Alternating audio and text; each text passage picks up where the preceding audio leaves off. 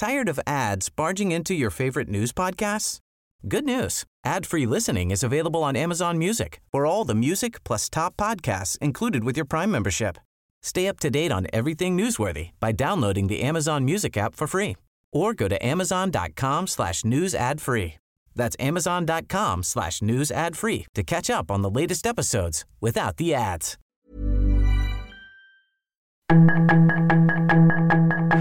Tarde a tarde, lo que necesitas saber de forma ligera con un tono accesible. Solórzano, el referente informativo.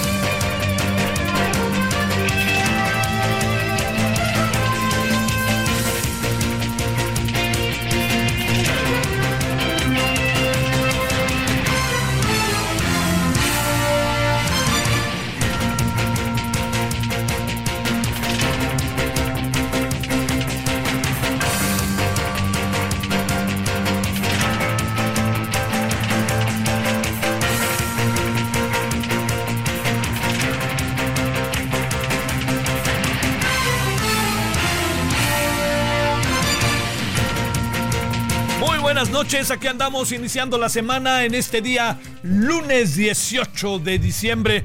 Ya van dos posadas por ahí y le agradezco profundamente que nos acompañe. Hoy sería la tercera, 16, 17, esta es la de hoy sería la tercera. Oiga, ¿cómo pasó el fin de semana? Espero que bien. Eh, dejó de hacer tanto, tanto frío, por lo menos aquí en la Ciudad de México. Subió un poquito la temperatura. Hoy incluso hubo sol, buena parte del día ha tenido sol. Y bueno, pues aquí andamos en nombre de todas y todos quienes hacen posible la emisión. Su servidor Javier Solórzano le saluda eh, y le agradece profundamente que, nos acompañe, ¿no? Eh, mire, hay, eh, hay, muchos, eh, hay muchos asuntos hoy que, que revisar. Vamos a hacer, eh, como todos los días, eh, vamos a estar allá en Acapulco para ver cómo estuvo el fin de semana, cómo, cómo pasó el fin de semana. Este, eh, le- le- le- sobre todo porque fíjese que, eh, digamos, en Acapulco el fin de semana, vamos a hablar con Toño Ramírez al rato, lo, que existe importante de eso es que, que yo, yo le diría que, este, que, no sé, ¿no? Como que, digamos, hay, hay muchas maneras de ver lo que pasa en Acapulco, pero también hay muchas maneras, le diría yo, de ver lo que sucede, este, no desde la óptica de la terca, de, de la, de la mirada del gobierno, ¿eh? Hay como muchas maneras de tratar de encontrar, eh, le diría yo, este, eh, como encontrar realmente en- en la profundidad, diría yo, ahí donde está lo más profundo del asunto, qué es lo que podría, eh, digamos, uno tener como en el mejor diagnóstico para saber qué pasa allá adentro. Ese es el asunto. Y entonces, si se quiere poner las cosas como en un tono muy positivo, pues digo, entiendo también, no hay, no se trata de estar ahí tirados, este, y si las cosas avanzan, sí avanzan, pero no avanzan como están diciendo este, en muchas ocasiones. Bueno, eso es uno. La otra cosa es, eh, mire, eh, lo, lo de Salvatierra, como, como usted puede imaginar, nos vamos a detener en el tema. A ver, deje- déjeme decir algunas cosas, eh, nada más ahí como de, de bote pronto, ¿no? Eh, se habla de que el ataque era, pu- pudo haber sido un ataque a que estuviera eventualmente ahí alguien que fuera del cártel Jalisco Nueva Generación. Un ataque de esa manera tan a mansalva va más allá de cualquier cosa.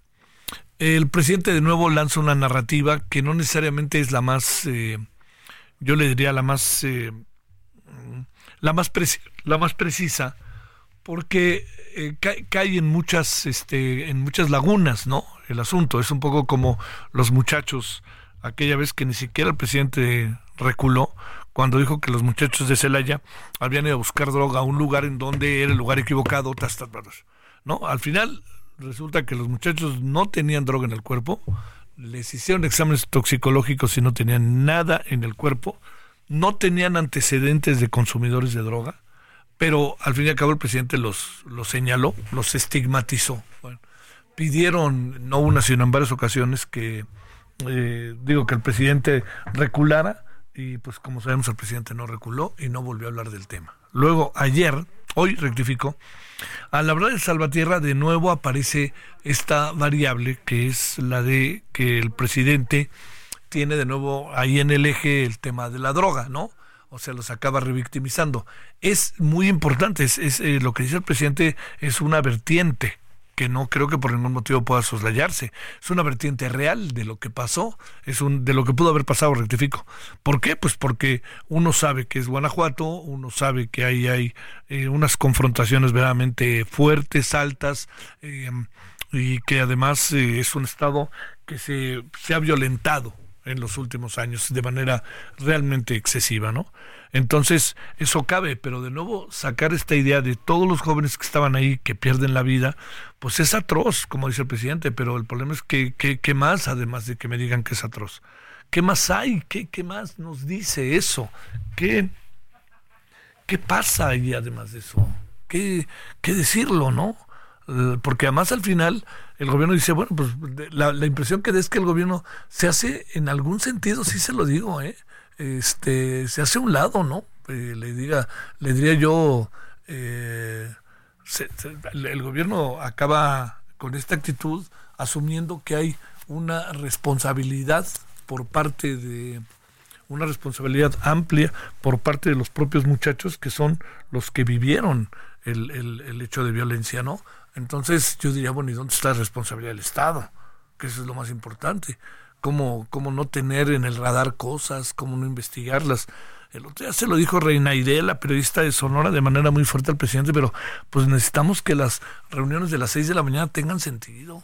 Yo estoy seguro que lo tienen, pero de manera integral, no, no solamente, no solamente así como se lo, este, se lo, se lo planteo, ¿no? Este, yo le, eh, le diría que algo que que, uno no puede perder de vista de, todo este proceso es que eh, estamos normalizando de manera muy brutal la violencia.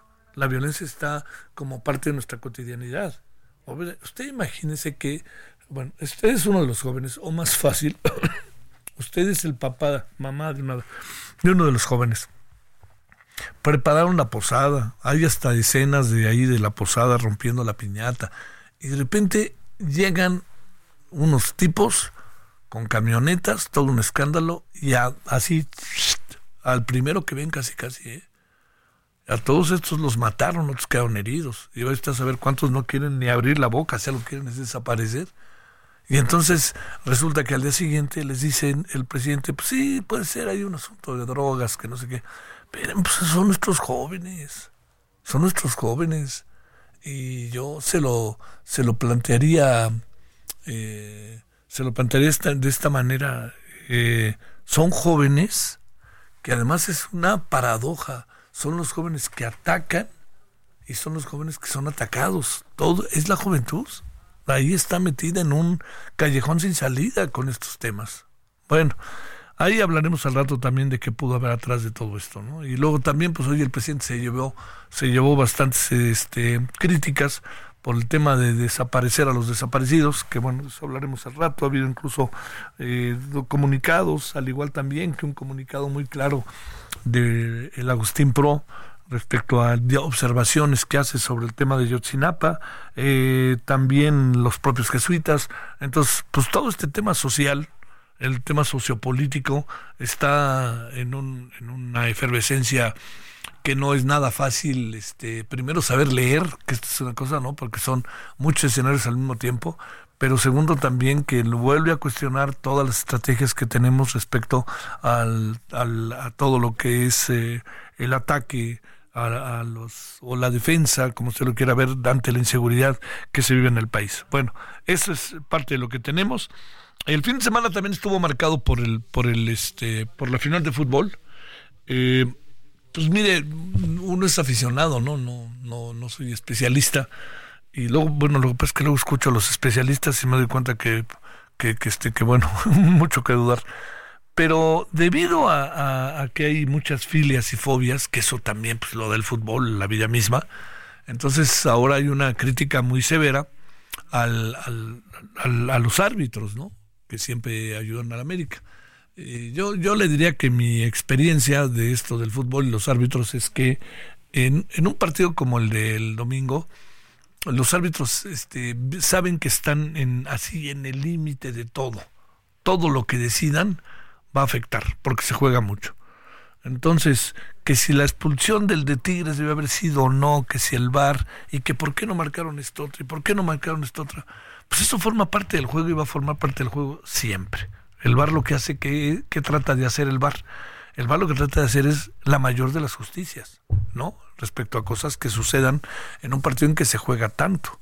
Bueno, mire, se juega tanto que creo que se rompieron todos los récords de los dos partidos de la final por la gran cantidad de personas que lo, que lo vimos por televisión, ¿eh? una gran cantidad de personas. Pero lo que sí creo, y hay que hablen los especialistas ahora sí, le diría yo que quien ganó ayer fue el que merecía ganar. Fue el que hizo mejor las cosas a lo largo de la temporada y en la final que yo creo que eso también cuenta, ¿no? Porque el América estaba más cerca de ganar desde el primer partido. Y en este de ayer, eh, dos, tres jugadas, si han entrado, como luego se dice, lo hubiera es un mal verbo, pero si han entrado dos o tres jugadas, quién sabe qué hubiera pasado con el juego de parte de Tigres. Pero el América aguantó, este, el portero del Tigres es buenísimo, pero es una facha. Y bueno, pues el señor Escarga, Televisa y compañía, pues están felices y contentos. Y este, y bueno, yo sí creo que ganó en ese sentido si se me permite, el mejor equipo. Mm, ahora esperemos que Fernando Gago, que lo va a contratar las Chivas, nos dé una alegría distinta, nueva, pero bueno. Bueno, vámonos a las 19 con 11 en hora del centro y si le parece vamos a presentarle un resumen para que sepa por dónde andan, la, por dónde andan las cosas en las últimas horas. Eh, vamos a hablar hoy de todo esto que le dije, eh, porque además sumemos otro dato que es muy importante, es el Día Internacional de la migración, de los migrantes. Entonces hablaremos también de ese tema. Bueno, 19, 12, 18 de febrero, Heraldo Radio, 98.5 de FM, aquí desde la Ciudad de México, referente radio, y vámonos con el resumen. La información de último momento en el referente informativo. Un juez federal concedió a Roberto Borge Angulo, exgobernador de Quintana Roo, prisión domiciliaria en el proceso que lleva en su contra por lavado de dinero. Sin embargo, permanecerá en prisión oficiosa porque está también vinculado a proceso por el delito de delincuencia organizada. 12 muertos y 11 personas lesionadas fue el saldo de un ataque armado en una hacienda de Guanajuato la madrugada del domingo 17 de diciembre, cuando un grupo de jóvenes llevaban a cabo una posada. Luego del ataque, el grupo armado incendió cuatro vehículos que se encontraban en el lugar.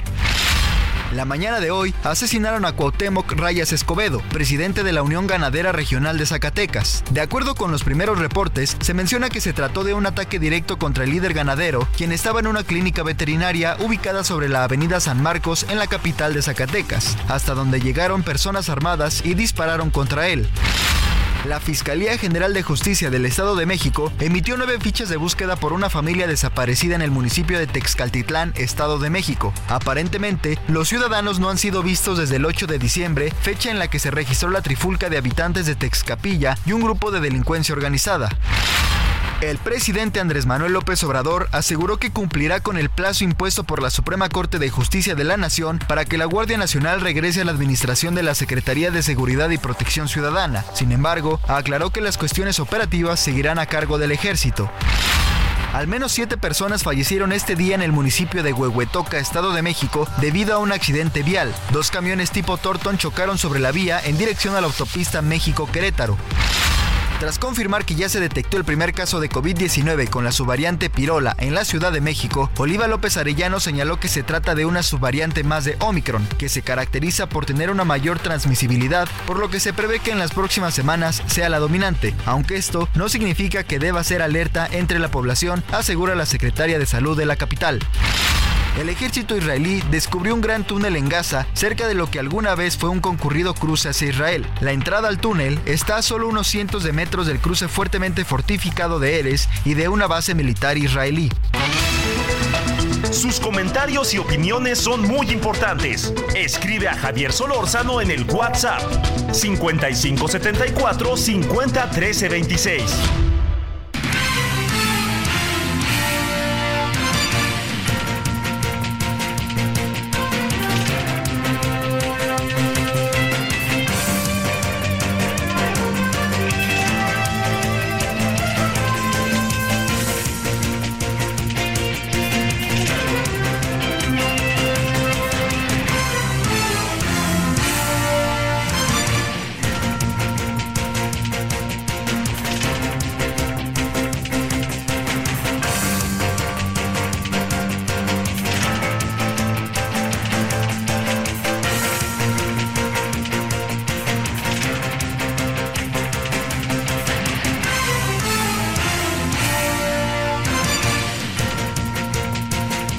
De vuelta agradeciéndole que esté con nosotros y nos vamos hasta Tamaulipas inicialmente con Carlos Juárez. Querido Carlos, ¿cómo va el día? ¿Cómo te ha ido? ¿Cómo estuvo el fin de semana? Buenas tardes. Hola, ¿qué tal Javier? Muy buenas noches, qué gusto saludarte a ti y a todo el territorio. Bueno, pues durante este día se dio una manifestación en diferentes ciudades de Tamaulipas por parte de los colectivos de búsqueda que justamente están en, en las actividades para localizar a seres queridos. Cabe señalar que en el caso de Reynosa hubo una marcha e incluso un bloqueo por minutos del, del puente internacional eh, Hidalgo que conecta a esta ciudad con el estado de Texas. Cabe señalar que en el sur de Tamaulipas, justamente en Altamira, también hubo una protesta en contra de lo que es esta cifra que da a conocer el gobierno de México, señalando que solamente hay 12.377 personas no localizadas.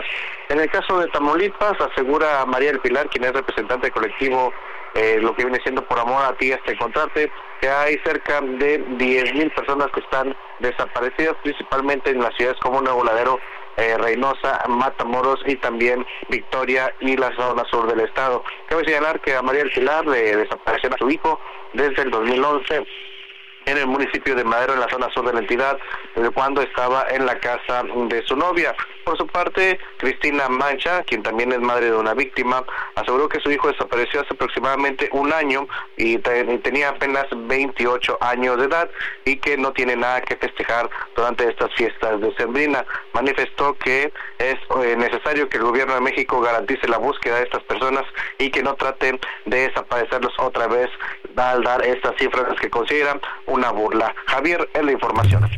Gracias, Carlos. Igual pasó por acá en la Ciudad de México, por cierto, este día. Gracias, saludos. Buenos.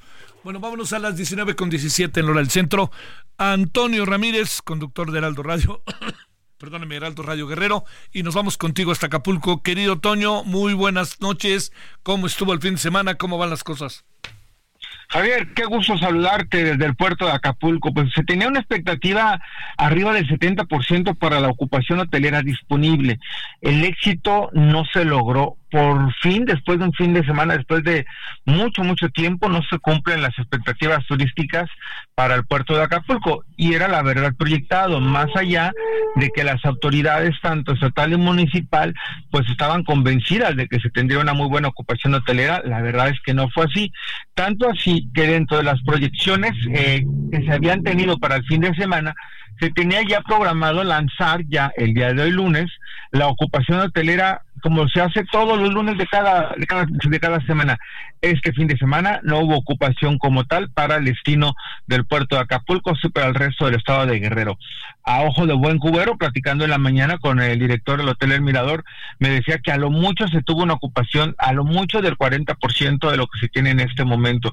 Mucha cancelación tanto de turismo nacional como de turismo internacional. Esto obviamente eh, pues nos pone a pensar en lo que viene para el próximo fin de semana, donde pues ya es Navidad y se esperaba tener pues un repunte en cuestión turístico y obviamente con esto un aumento en la economía del puerto. Esto lamentablemente aunado con Otis pues se suma a los niveles de inseguridad que nos han puesto en primer plano en todo el país, ocho asesinatos durante el fin de semana en el estado de Guerrero, cuatro víctimas son mujeres. Lamentablemente la ocupación hotelera no fue la proyectada, la derrama económica fue mucho, mucho menor a lo esperado Javier y lamentablemente, insisto, habrá mucho que trabajar más allá de la polémica del fin de semana entre eh, autoridad estatal y municipal, mencionando que pues Acapulco no está listo, que no venga y los otros pues vengan como está Acapulco un toma un, un dime si directes entre las autoridades en lugar de ponerse a jalar a jalar parejo Javier. Pues sí. Ahora pensaba Toño la, la posibilidad de que la gente este pues esté esperando mejor el próximo fin de semana eh, digamos y que por eso haya eh, cancelado pero de cualquier manera ya estaba eso organizado y la gente tenía hasta donde nos cuentas su reservación, pero a la mera hora decidió mejor que no, ¿verdad? Es correcto, ya había reservaciones hechas, muchas cancelaron de última hora y esperemos que eh, la gente que se resguardó este fin de semana y dijo, bueno, mejor me aguanto y lo paso en Navidad. Y es que hay que reconocer, Acapulco no está al 100%, bueno, ni al 50% en temas de ocupación hotelera, en restaurantes, en bares. El turista que venga va a pasar de una forma austera. Las playas están en excelentes condiciones. La seguridad en la costera está excelente. La iluminación costera y playas está muy bien. El problema tal vez sería encontrar dónde comer, no hay tantos restaurantes de lujo hay que hacer prácticamente para todo, hay poco transporte, pero si viene a relajarse, puede tomar unas muy buenas vacaciones, teniendo en cuenta que no se la normalidad de Acapulco, estamos en un tema completamente austero. ¿Cómo van las cosas en las otras áreas, Toño? Por ejemplo, ¿cómo va eh, esto de la autoconstrucción que a mí te confieso que me inquieta mucho? ¿Cómo va toda esa parte de autoconstrucción, las colonias populares? Algo pasó el fin de semana, algo se empezó a manifestar, este, luego también por ahí me dicen que hubo protestas, en fin. Hubo protestas el pasado, el pasado sábado Hubo un bloqueo en la costera Miguel Alemán a lo largo del día, una marcha que se llevó a cabo en la costera buscando a una joven desaparecida, Luisa Fernanda García Villegas. Familiares y amigos marcharon en la glorieta de la Diana y Acapulco es un capítulo de los Simpson en estos momentos mal contados estaba llevándose a cabo este bloqueo con eh, las familiares de Luisa Fernanda García Villegas en la costera, tomaron la Diana, no había acceso a los vehículos y se llevó a cabo el mismo día sábado una cabalgata, una cabalgata en su edición 2023 donde eh, pues a partir de hace un par de años que el rector de la Guagro la tomó como propia, realizan esta cabalgata diferentes eh, ranchos del estado de Guerrero y del puerto de Acapulco sobre la costera Miguel Alemán. ¿A qué me refiero que somos el capítulo de los Simpson? Entre escombros todavía, entre vehículos, eh, varados porque no había paso por el bloqueo, se abrió paso esta caminata con banda de chile frito, cerveza en manos, apoyados por la policía municipal, llegaron a la zona de la Diana Cazadora donde no podrían pasar por este bloqueo. Y la Guardia Nacional, la Guardia Nacional se metieron entre estas manifestantes, mujeres manifestantes, y las fueron llevando a un costado para que pasaran los caballos, para que pasara la música de Chile Frito cantando a todo volumen, bailando. Una fiesta sin nada de sensibilidad al caso de una mujer desaparecida. Le pasaban a un lado prácticamente, por no decirte que y la Guardia Nacional apoyándolo y desplegándolo. Obviamente resguardados por elementos de la Policía Municipal del Puerto de Acapulco. Aquí habría que preguntarle a Belina López Rodríguez porque el interés de realizar esta marcha cuando había un bloqueo. Y en lugar de utilizar a la Guardia Nacional para retirarla si pasaran los acapulqueños con vehículos, no, solamente se hizo para que pasaran los integrantes de la marcha, insisto, con cerveza en mano y música de chile frito en medio de la basura, en medio de los escombros, en medio de edificios, de, pues prácticamente en medio construir, Javier. De verdad que alguien cierre a la caja de Yumanji porque Acapulco es un mal chiste en el tema empático, lamentablemente. la impopularidad de quienes gobiernan se mantiene, ¿verdad? Se mantiene de una forma increíble. Hoy hubo una encuesta de todos, digamos, tanto el presidente como la gobernadora Evelyn Salgado salen reprobados y la presidenta Belina López pues no pinta. Es la primera de muchas encuestas que empiezan a salir. Estaremos pendientes de lo que vaya de lo que vaya sucediendo hasta el momento. ¿Cuánto te hay el presidente si no si lo recuerdas, Toño? El presidente trae 49, la gobernadora trae 41. Sí. Mira, y sigue siendo alto, caray la verdad. Pero, es en, todo, pero es en todo el estado, ¿no? Es en todo el estado, sí, es en todo el estado. Aquí el que le rompe la media, tanto al presidente como a la gobernadora es Acapulco. Hoy la gobernadora Evelyn Salgado Pineda inauguró obras en la zona de la montaña y obviamente estos son puntos para ella. Pero el puerto de Acapulco, al tener mayor volumen de ciudadanos, pues es el que viene a romper la media estadística hacia el presidente y hacia la gobernadora. Este, ese 18 de diciembre está otra vez la estación o todavía no lo saben.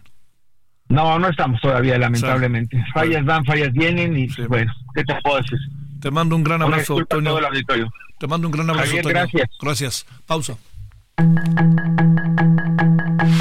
El referente informativo regresa luego de una pausa.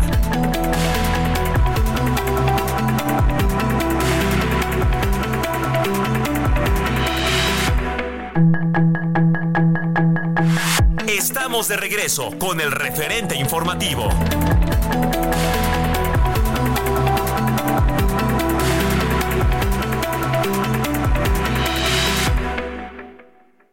Sigue creando momentos tan únicos como tus actividades con Ford Maverick. Estrena la tuya con mensualidades desde 9,049 pesos y seguro promocional. Visita a tu distribuidor Ford más cercano. Consulta términos y condiciones en Ford.mx. Vigencia del 1 de diciembre de 2023 al 2 de enero de 2024. Nacidos Ford, nacidos fuertes. En el referente informativo le presentamos información relevante. Solicitan donadores por jóvenes hospitalizados tras masacre de Salvatierra. Hay dos personas en estado de gravedad. Madres buscadoras hallan restos humanos calcinados en los límites de Tamaulipas y Nuevo León. Juez federal concede prisión domiciliaria a exgobernador de Quintana Roo, Roberto Borge.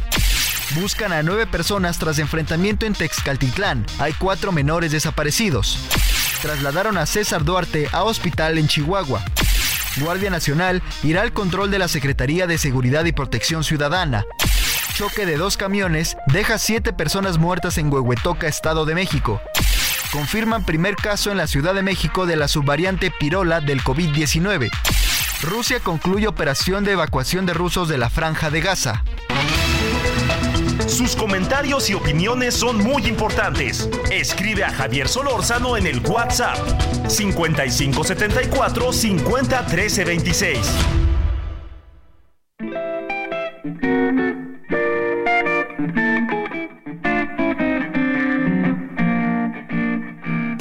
You better watch out. You better not cry. You better not pout. I'm telling you why. Santa Claus is coming to town. Oh, yeah. He's making a list and checking it twice. Gonna find out who's naughty or nice. Santa Claus is coming to town. He sees when you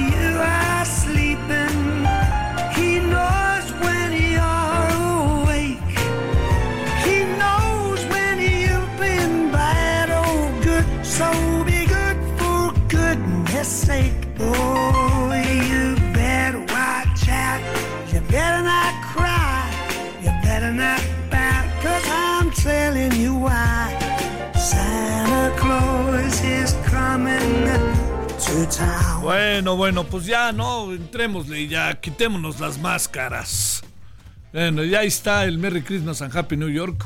Este, vámonos, es Santa Claus is coming to town. Santa Claus está llegando a la ciudad y lo que hace muy eh, divertida la versión, esta versión es que es Rod Stewart. eh, fue su primer disco de villancicos que eh, vendió más de un millón de copias en los Estados Unidos. Es que Estados Unidos sí es, este, ahí, ahí le echan, bueno, en el mundo entero en general sí se le echa muchas ganas a la Navidad. Es cosa de que usted vea nuestras ciudades, ¿no?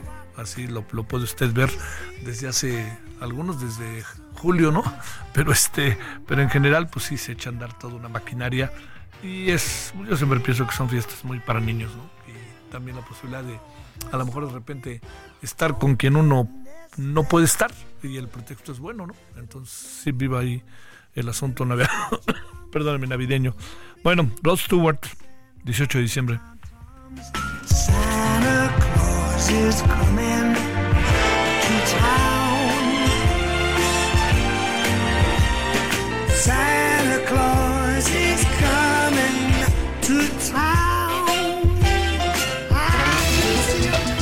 Comentarios y opiniones son muy importantes. Escribe a Javier Solórzano en el WhatsApp 5574 50 13 26.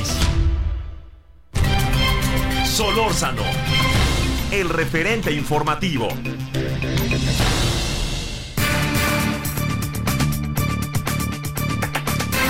José Lugo es coordinador de incidencia política de protección a la niñez de Save the Children México y está con usted y con nosotros recordando que hoy es el Día Internacional de la Migración de los Migrantes. José, muchas gracias, ¿cómo has estado?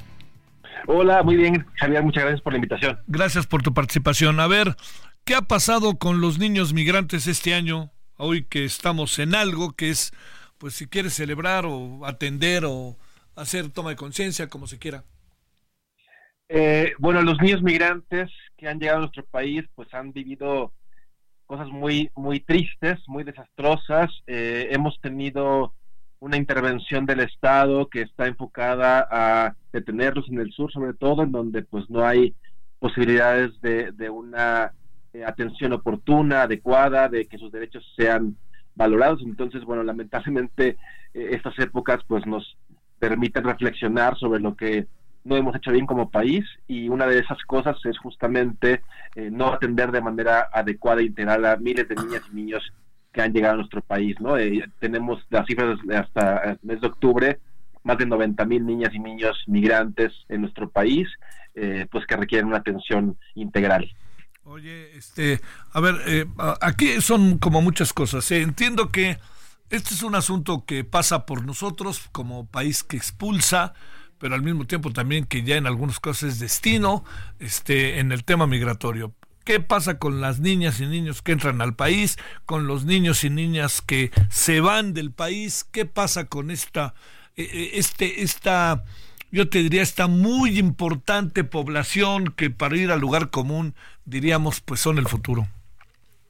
Claro, pues mira, lo que pasa con quienes llegan a nuestro país es que vienen de un contexto de violencia, ya sabemos mucho la parte del crimen organizado, de la inseguridad que hay en Centroamérica, pero también vienen de, lugares como Haití, también vienen subiendo desde, desde el sur, desde Chile, desde Brasil, estas poblaciones haitianas que en el 2010 eh, huyeron de su país por el tema de, del, eh, terremoto y después toda la parte problemática del tema político y también se han unido gente de Venezuela, de Nicaragua, de Cuba. Entonces, todas estas niñas, niñas y adolescentes que llegan al país, pues llegan en estos contextos ya con una afectación emocional, eh, de apoyo psicosocial, de retraso en, en, el tema educativo, ¿no? Y entonces se enfrentan a un país que no está preparado para recibirlos de manera adecuada, donde las políticas públicas que tenemos en materia de inmigración pues no son integrales y tenemos instancias de gobierno que no han podido responder a, su labor. Por ejemplo, las Procuradurías de Protección de Niñas y Niños que dependen de los DIF,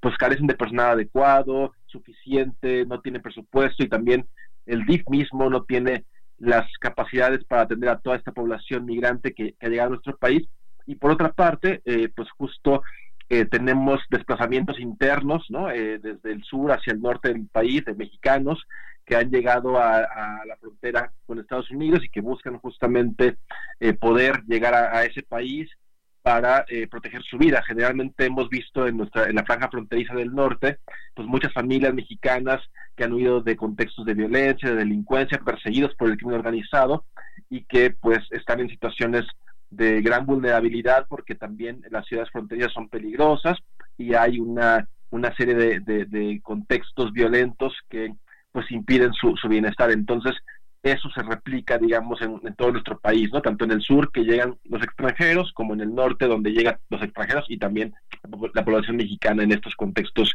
eh, violentos. Oye, es que también está la otra variable, José, que es bueno, pueden no migrar los, los, los, niños, quedarse en sus lugares de origen, veto a saber por qué, porque a lo mejor lo que se da es que pues se quedan con los abuelos o con amigos, el, se van los otros por el contexto de la violencia o por la necesidad, pero pues como sea los niños se quedan desvalidos, ¿no? Pues, sin papá ni mamá ni todo eso, ¿no?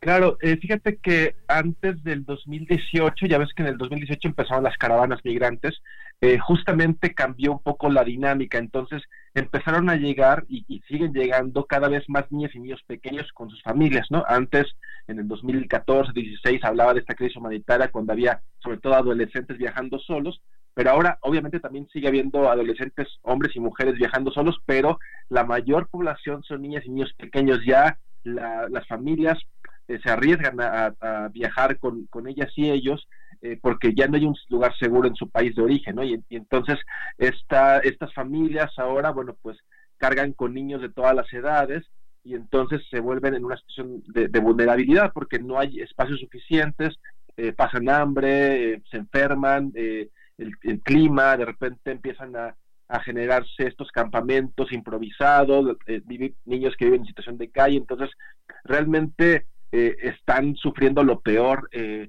de todo, ¿no? Porque no saben por qué están migrando, muchas veces no entienden por qué salieron de su país de origen, de su lugar de origen, y además, pues no pueden acceder a la salud, la educación, la diversión, este, una buena alimentación adecuada, digamos, lo más fácil es tomar refrescos, este, comer cualquier cosa y eso pues obviamente va a ir en detrimento a su desarrollo, ¿no? Este, bueno, de su bienestar actual y el desarrollo en su, en su edad, en su crecimiento, digamos, ¿no?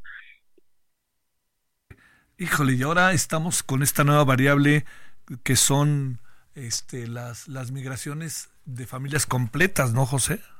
Así es. Sí, eso, eso lo vemos ya muy, es el pan de cada día, ¿no? Eh, tenemos ya cifras que han este, ido incrementándose. A partir de la pandemia, digamos, hubo una reducción, pero desde el 2021 hasta esta, este año, digamos, pues la migración ha, incrementado, ¿no? Eh, sigue habiendo, obviamente, un mayor número de personas adultas, sobre todo hombres, pero eh, como te decía, este año llevamos más de 90 mil niñas, niños y adolescentes, en el 2021, que fue el año con mayor eh, migración, fueron 77.608 eh, niñas, niños y adolescentes. Entonces, vemos que la tendencia eh, pues sigue siendo a la alta, a pesar de las políticas migratorias en Estados Unidos, ¿no? de, de las políticas nuestras que seguimos conteniendo y de todo el debilitamiento del sistema de asilo en México, porque recordemos que la Comisión Mexicana de Refugiados que es la que encargada de, recibir a sus de refugio, como decías también, México es un país de destino ya, eh, no tiene las capacidades para procesar todas las solicitudes, entonces eso genera pues mayor eh, estrés, desesperación, porque las familias tienen que esperarse en el sur a que sea resuelta su, su situación legal, digamos, y no se pueden mover a otro lugar donde podría haber mayores oportunidades laborales, por ejemplo, ¿no? Oye, y también la otra cosa, José, eh, ¿qué, hace tan particular este diagnóstico de Save the Children respecto a México? ¿Qué hace tan particular esto que ustedes han definido 2023? un año hostil con los migrantes. ¿Qué es lo que, cuáles son las variables que más se detonaron, supones? Pues mira, hay eh, un incremento de violencia, ¿no? Tenemos testimonios en donde, pues, muchas de las familias, niñas, niños, adolescentes han sufrido temas de delincuencia organizada, extorsión por parte de autoridades, ¿no? Este, una serie de violaciones a sus derechos humanos que van a permear todos los ámbitos de la niñez, ¿no? Desde el ámbito de alojamiento, salud, alimentación, eh, no hay posibilidades de una nutrición adecuada, eh, las condiciones de los albergues carecen eh, del agua, higiene y saneamiento. Entonces, realmente este año ha sido bastante complejo porque eh, tenemos por una parte el fin del, título 42 en Estados Unidos, que lo que hizo fue generar mayor movilización eh, de, personas de otros países hacia México y entonces eh, se generan expectativas, los criminales, los traficantes de personas aprovechan de cualquier cambio de las políticas para atraer a las personas, ¿no? Este, en donde se endeudan, por supuesto, y entonces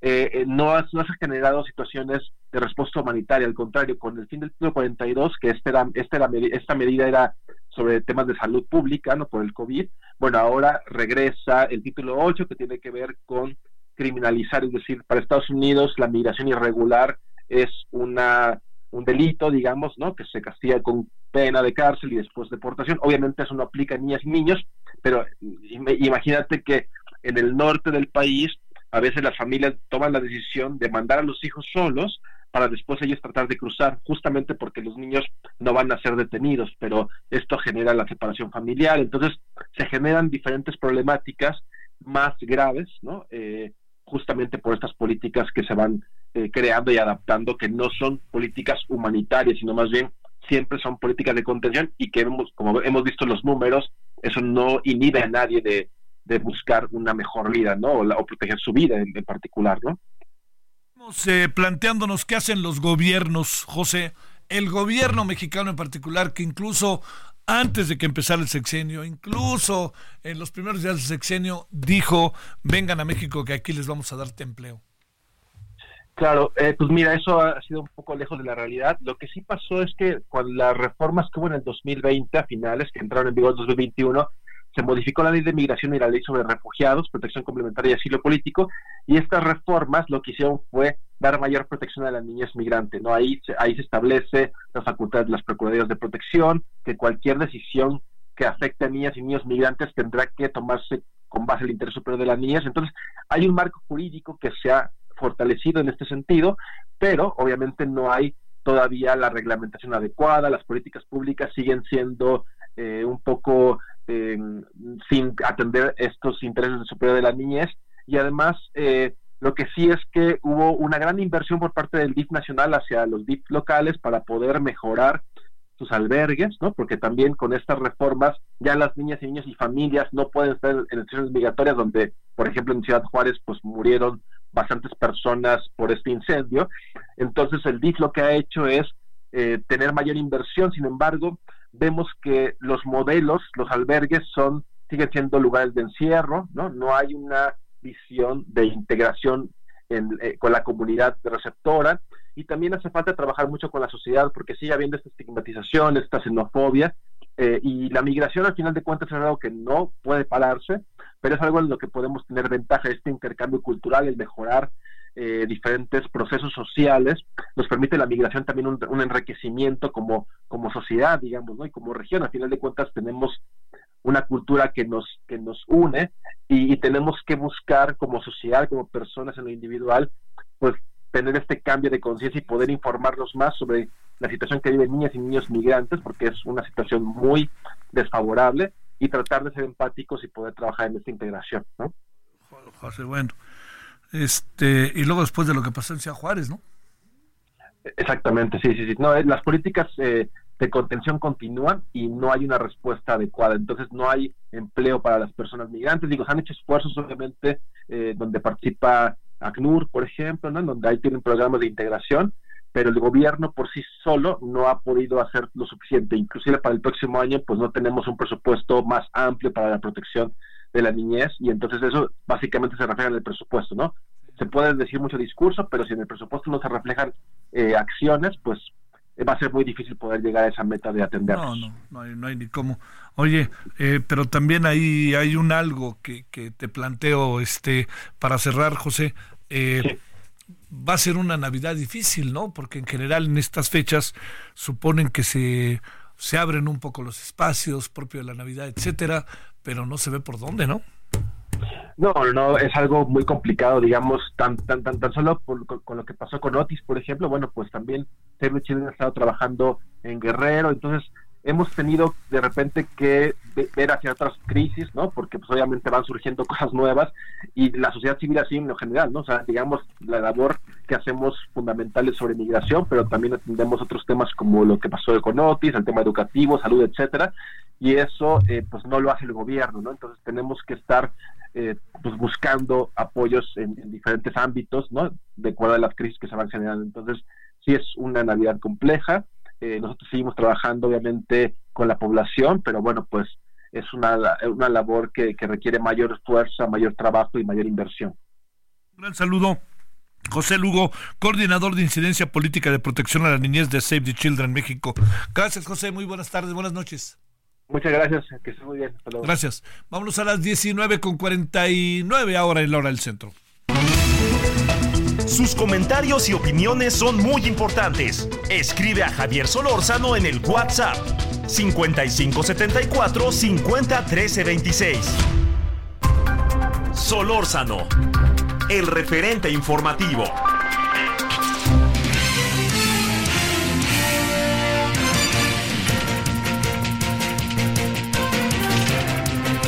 Pues, ¿qué pasó el día de hoy, Omar Hernández? Adelante, te saludo hasta Zacatecas. Gracias, buena noche. Cuauhtémoc Rayas Escobedo, presidente de la Unión Ganadera Regional, fue asesinado por ahí del medio lunes en la capital de Zacatecas. El dirigente ganadero se encontraba en una clínica veterinaria de la avenida San Marcos, una vialidad donde hay muchos comercios, mucho tránsito vehicular y también peatonal. A los agresores poco les importó esta situación de riesgo, entraron a esta clínica veterinaria y ahí ultimaron al dirigente ganadero. Llegaron los paramédicos solamente para constatar que ya no contaba Cuauhtémoc Rayas eh, con signos vitales, por lo que se acordonó la zona como escena del crimen. Hasta el momento no se han dado mayores detalles por parte de la autoridad. Quien confirmó la identidad del dirigente expresó sus condolencias, pero no se sabe por qué lo asesinaron. Lo que sí tenemos es el reporte de varios ganaderos al interior del estado que han eh, denunciado el cobro de pisos, si lo podemos llamar de esta manera, extorsiones, por las ventas de ganado. Es decir, no pueden ellos vender su ganado libremente sin no dar una comisión a los grupos delictivos expresaron mediante entrevista y bajo el anonimato una situación que las autoridades pues tendrán que explicar así como el origen del asesinato de este dirigente eh, ganadero. Por ahora es el reporte. Oye, Omar, este era un hombre influyente y conocido, ¿no? Efectivamente, había tenido cargos también dentro de la administración pública, también hay que decirlo, era investigado, tenía eh, pendientes algunas auditorías por eh, manejos de recursos que no se han aclarado, pero sí efectivamente alguien eh, con uh, mucha influencia dentro del ámbito de la producción agrícola en el Estado. Gracias, muy buenas noches, Omar, buenas noches. Estamos al pendiente, buenas noches. Bueno, ya de Zacatecas vámonos hasta Querétaro. Rodrigo Mérida, ¿qué pasa en Querétaro? Javier, muy buena noche, buena noche a nuestra audiencia. Les pongo al tanto de lo ocurrido esta mañana aquí en la capital de Querétaro, cuando fueron localizadas al menos dos hieleras y cada una con una cartulina alusiva a la delincuencia organizada. Fueron los mismos vecinos de aquí de la colonia El Retablo que localizaron las dos hieleras al exterior del domicilio cuando ellos iban llegando a su morada. De manera inmediata dieron aviso al número de emergencia 91, los primeros en llegar policías municipales de la capital, quienes al confirmar el hallazgo resguardaron toda la zona, creando su acordonamiento y dando vista a la Fiscalía General del Estado de Querétaro, quien llegó, resguardó, aseguró y trasladó, debido a que hasta ese momento no se sabía si estas eran vísceras humanas o de algún animal. Por lo tanto, la evidencia fue trasladada a las instalaciones de la Fiscalía General del Estado. Ya posterior, unas un par de horas, a través de un comunicado, la Fiscalía confirmó que inició la carpeta de investigación por el hallazgo de recipientes, así lo señaló, con restos animales en la capital del estado. En su primer análisis pericial comprobó que los órganos son de origen animal, porque por lo que se realiza el dictamen pericial que está llevando a cabo para con estos indicios encontrados en este lugar, su análisis conocer la identidad de las personas que pudieron haber colocado los recipientes y así fincar responsabilidades. Cabe eh, señalar que en los primeros días de este mes de diciembre se dio un caso similar, pero estas dos hieleras sí contenían restos humanos y correspondían a dos personas que fueron privadas de la vida también en la capital de Querétaro. Y justo cuando tenía intervención la policía municipal, dos elementos fueron agredidos con arma de fuego, lesionados fueron trasladados a un hospital, afortunadamente con vida ambos, y se inició una carpeta de investigación por la que la Fiscalía está ofreciendo hasta dos millones de pesos por cuatro sujetos involucrados en los hechos que te narro de los primeros días de diciembre.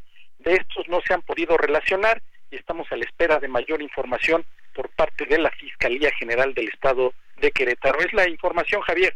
Te mando saludos, Rodrigo Mérida. Muy buenas noches. Muy buenas noches, saludos. Bueno, fíjese cómo, cómo nos, nos van rodeando de manera tan brutal los hechos de violencia. Eh, no podemos eh, seguir bajo la idea de la normalización de la violencia. Pero yo le diría, hoy viendo, viendo lo que pasó en Salvatierra, uno en verdad que se pregunta eh, que no, no hay manera de que esto nos llame y nos acude más, nos acuda más en nuestra cotidianidad, la verdad, ¿eh? yo creo que cuidado con todo este proceso de normalización. Ya estamos en él, ¿eh? Pero, híjole, bueno. Bueno, ahorita hablaremos de ello si le parece. Pausa. El referente informativo regresa luego de una pausa.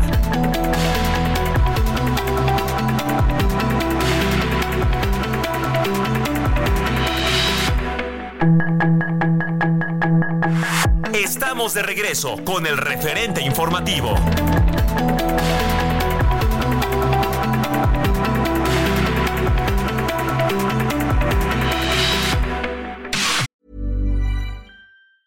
Tired of ads barging into your favorite news podcasts? Good news. Ad-free listening is available on Amazon Music. For all the music plus top podcasts included with your Prime membership. Stay up to date on everything newsworthy by downloading the Amazon Music app for free or go to amazon.com slash news ad free. That's amazon.com slash news ad free to catch up on the latest episodes without the ads. La información de último momento en el referente informativo. El presidente Andrés Manuel López Obrador anunció que el mandato civil de la Guardia Nacional quedará a cargo de la Secretaría de Seguridad y Protección Ciudadana, como lo estipuló la Suprema Corte de Justicia de la Nación, aunque aclaró que en los temas operativos estarán a cargo de la Secretaría de la Defensa Nacional. La candidata de la Alianza Fuerza y Corazón por México a la presidencia, Xochitl Galvez, calificó como un acto de barbarie el asesinato de 12 jóvenes en una posada en Salvatierra, Guanajuato, y afirmó en sus redes sociales que es urgente cambiar la política de seguridad del gobierno federal para que no vuelvan a ocurrir este tipo de hechos. La fiscal general del estado de Guerrero, Sandra Luz Baldovino Salmerón, anunció este lunes la detención de un sujeto identificado como Max N., uno de los presuntos implicados en el asesinato del fiscal regional de la Tierra Caliente Víctor Manuel Salas Cuadras, ocurrido el pasado 9 de septiembre. Elementos de la Secretaría de Seguridad Pública de Hidalgo detuvieron a cinco presuntos guachicoleros sobre la carretera Pachuca Ciudad Sagún, a la altura del municipio conurbado de Mineral de la Reforma, donde se aseguraron más de 50 mil litros de hidrocarburos sustraído ilegalmente. El Banco de México pronosticó que hasta 2025 la inflación en el país podría regresar al rango del 3%, al señalar que para el próximo año el entorno se mantiene complejo e incierto debido a los efectos de los choques de la pandemia de COVID-19, así como los conflictos bélicos en el mundo. La Secretaría de Gestión Integral de Riesgos y Protección Civil de la Ciudad de México activó la alerta amarilla por pronóstico de temperaturas bajas en las alcaldías Azcapotzalco, Benito Juárez, Cuauhtémoc, Gustavo Amadero, Iztacalco, Iztapalapa, Miguel Hidalgo y Venustiano Carranza, donde se pronostican temperaturas de entre 4 y 6 grados Celsius entre las 0 y las 7 horas de este martes. Un juez de control otorgó al exgobernador de Quintana Roo, Roberto Borge Angulo, la medida de prisión domiciliaria en el proceso que se lleva en su contra por lavado de dinero. Sin embargo, deberá permanecer en prisión oficiosa por estar vinculado a otro proceso por el delito de delincuencia organizada.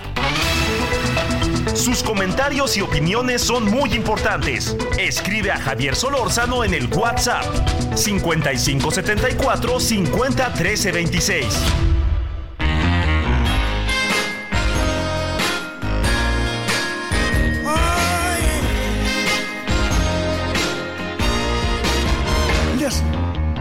The tree is ready and the stockings are hung. The fire is blazing and the carols are sung. Everybody's waiting for a miracle. So Santa brings some joy to us all. It's the season to leave our troubles behind.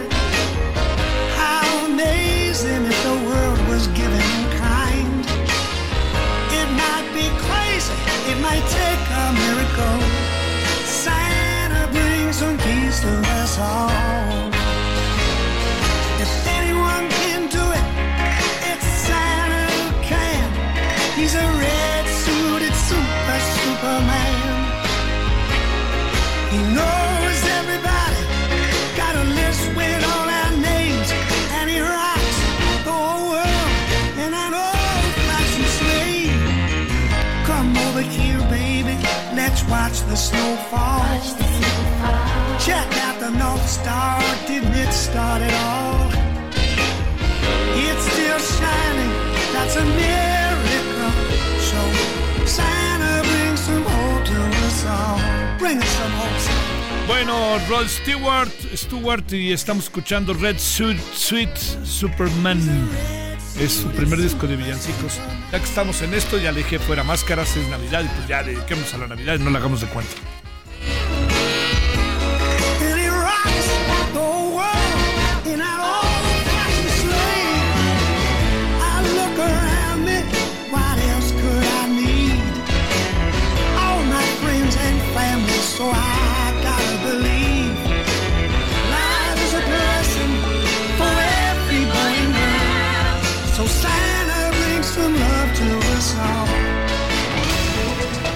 Sus comentarios y opiniones son muy importantes. Escribe a Javier Solórzano en el WhatsApp 5574 50 13 26.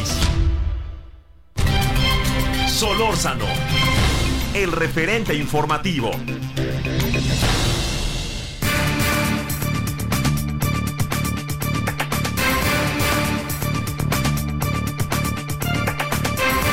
Michael Chamberlain es defensor de derechos humanos. Mi querido Michael, ¿cómo te va? Muy buenas noches.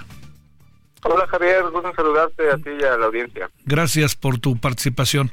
Oye, eh, mira, ha habido manifestaciones en Tamaulipas, en la Ciudad de México, en muchos lados, y muchos, perdóname, cuestionamientos respecto a lo que fue ese 14 de diciembre del 2023 en esta conferencia de prensa en que aparecieron como muchos nuevos esquemas para, para abordar el tema de los desaparecidos. Ya ha aparecido esto desapareciendo a los desaparecidos, han dicho muchos. Exactamente qué, qué, qué pasa, dónde están esas piedras más sensibles, esos elementos más sensibles de este tema.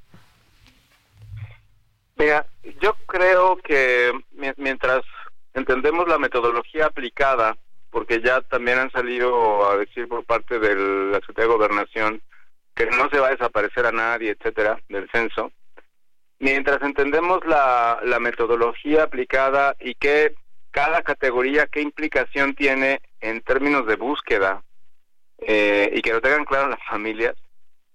Lo, lo que estamos viendo, Javier, es un, es un asalto a, a un proceso que vienen construyendo de institucionalización los mismos colectivos. O sea, ha habido una apuesta por crear una Comisión Nacional de Búsqueda, un Sistema Nacional de Búsqueda, y de buenas a primeras dan un manotazo y dicen, ya no, mando a la Guardia Nacional y a la Secretaría de Bienestar a, a, hacer este censo y dejan a las personas con mucha incertidumbre en la metodología, en quienes lo hacen, en el propósito de por qué lo hacen así. Y yo diría una pregunta más, ¿y, y ahora cómo lo van a hacer en adelante? ¿Va a seguir siendo la búsqueda por parte de la Guardia Nacional y los servidores de la Nación? Eh, ¿O le vamos a apostar más bien a fortalecer a la, a la Comisión Nacional de Búsqueda, que era algo que querían las, los colectivos de familiares desde un inicio que tuviera recursos para hacer estas búsquedas o, o, solamente es un golpe espectacular, ¿no? Entonces yo creo que la molestia radica en, en eh, por ahí, Javier. Además de que, eh, bueno, sigue, sigue sin establecerse un diálogo o una reunión del presidente con, con padres, madres de familia, este, familiares, amigos de desaparecidos, nomás no se da y eso brinca todavía más porque porque en el fondo uno dice cómo éramos 120 mil de la noche a la mañana ya nomás son 12 mil, ¿cómo está eso, no? ¿Y cuántos se pueden llamar igual? Como nos decía hace poco una madre buscadora, dice, yo entré a la cárcel y el tipo se llamaba igual que mi hijo, ¿no? Exacto, exacto. Sí, sí, sí, hay, hay, hay mucha confusión con respecto a esto y los números no ayudan porque, mira, el mismo registro dice que han sido desaparecidas casi 300 mil personas de las cuales 110 mil no se han localizado todavía, ¿no? Pero si uno va a las cifras de los estados y empieza a ver, por ejemplo, Baja California, pues tú miras que Baja California tiene cuatro veces más, reporta la Fiscalía de Baja California, cuatro veces más desaparecidos que los que tiene la Comisión Nacional de Búsqueda. Entonces, esto podría, los números fluctúan entre eh, los los 110 mil por cuatro o los 300 mil por cuatro o son 12 mil. Y eso no genera evidentemente certeza. Lo que no se ha entendido es que el registro es una herramienta para la búsqueda. No solamente es un conteo no porque ahí te da patrones de desaparición te puede decir por edad por fecha por lugar y eso puede generar después planes de búsqueda etcétera y es y esa parte es algo que no no se ha desarrollado, digamos, este, eh, para utilizarlo así. Pero además, además Javier, y yo creo que también en el fondo es parte de la molestia, este modo de, de, hablar de las cifras eh, termina haciendo a un lado las razones por las cuales la gente desaparece y el contexto que estamos viviendo de violencia en donde esto ocurre. Y esto se, se desconoce de manera deliberada, se oculta, se minimiza, eh, uno lo puede comparar con las declaraciones de por qué hubo las masacres en, en, en Salvatierra y demás, y el presidente dice, bueno, porque van a comprar droga, ¿no? Ajá, sí. Entonces es, es un tema estatal, es un tema que no me corresponde a mí, yo no soy, son otros, bueno, pues sí, pero vivimos una situación que nadie está atendiendo y una responsabilidad estatal se está echando a un lado, ¿no? Sí. Oye, pero no se ve este la verdad que en este sentido, digamos, la expresión del presidente sobre lo sucedido en Salvatierra no es nada diferente de la expresión del presidente en su narrativa respecto a los hechos de Celaya, ¿no? Exacto, insiste, insisto en el tema y es y es y es eso está se, se está minimizando un problema que es es es bastante serio de sí, pero que además está detrás de todo este fenómeno criminal que genera este tipo de, de violencia y esta cantidad de víctimas que, que ya ya no vemos cómo se va a detener. Se sigue ignorando la recomendación del Comité de Desapariciones de un Plan Nacional de Prevención de Desapariciones. O sea, entonces eh, eh, no se mira cómo detener este fenómeno. Oye, eh, lo, lo, lo que viene es, ¿cuál será el número entonces? ¿Cómo podríamos tener un número preciso para poder atacar el problema? Si no tenemos una buena metodología, no hay manera de tener un buen diagnóstico. Sí, de acuerdo. Mira, y nosotros insistíamos mucho desde el principio del sexenio que la base la base de datos tenía que ser pública, porque de esa manera podemos contrastar eh, eh, qué tan verídica es y qué, y, qué tanto no lo es. Eh, la única manera de garantizar que tenemos un registro confiable es que es transparente. Y eso en este gobierno nunca lo ha sido. Eh, era más transparente, lamento decirlo, el, el registro que antes tenía el, el Sistema Nacional de Seguridad Pública en tiempos de Peña Nieto, ¿no?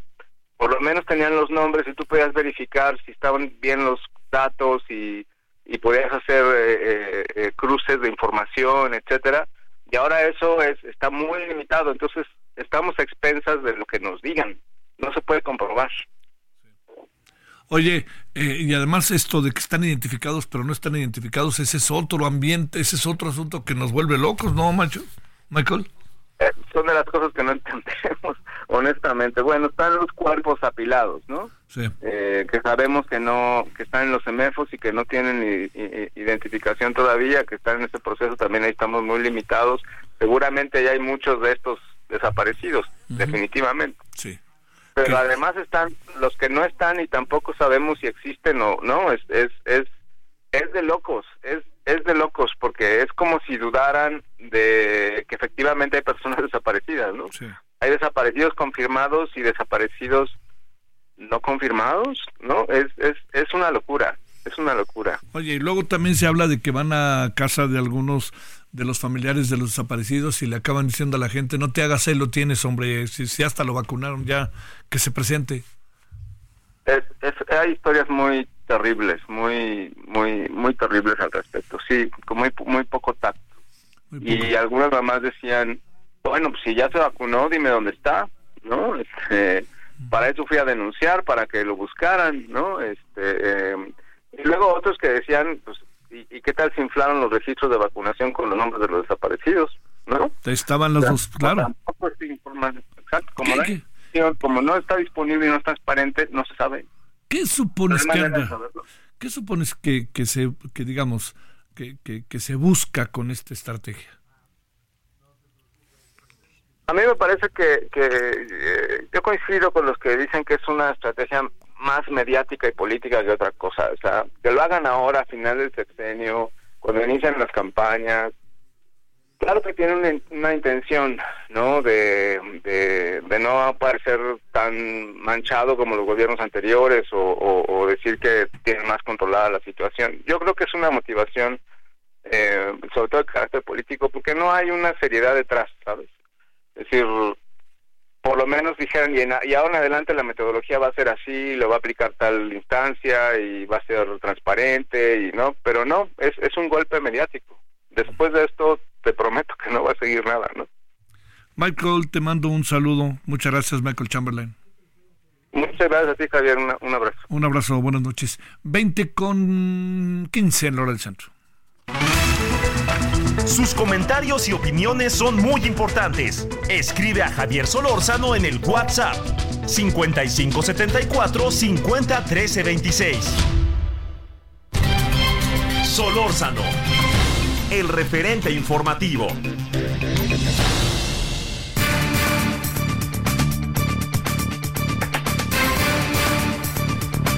Bueno, sigamos con el tema, si le parece. Leticia Pinzón Medina, integrante del colectivo En Búsqueda de Verdad y Justicia.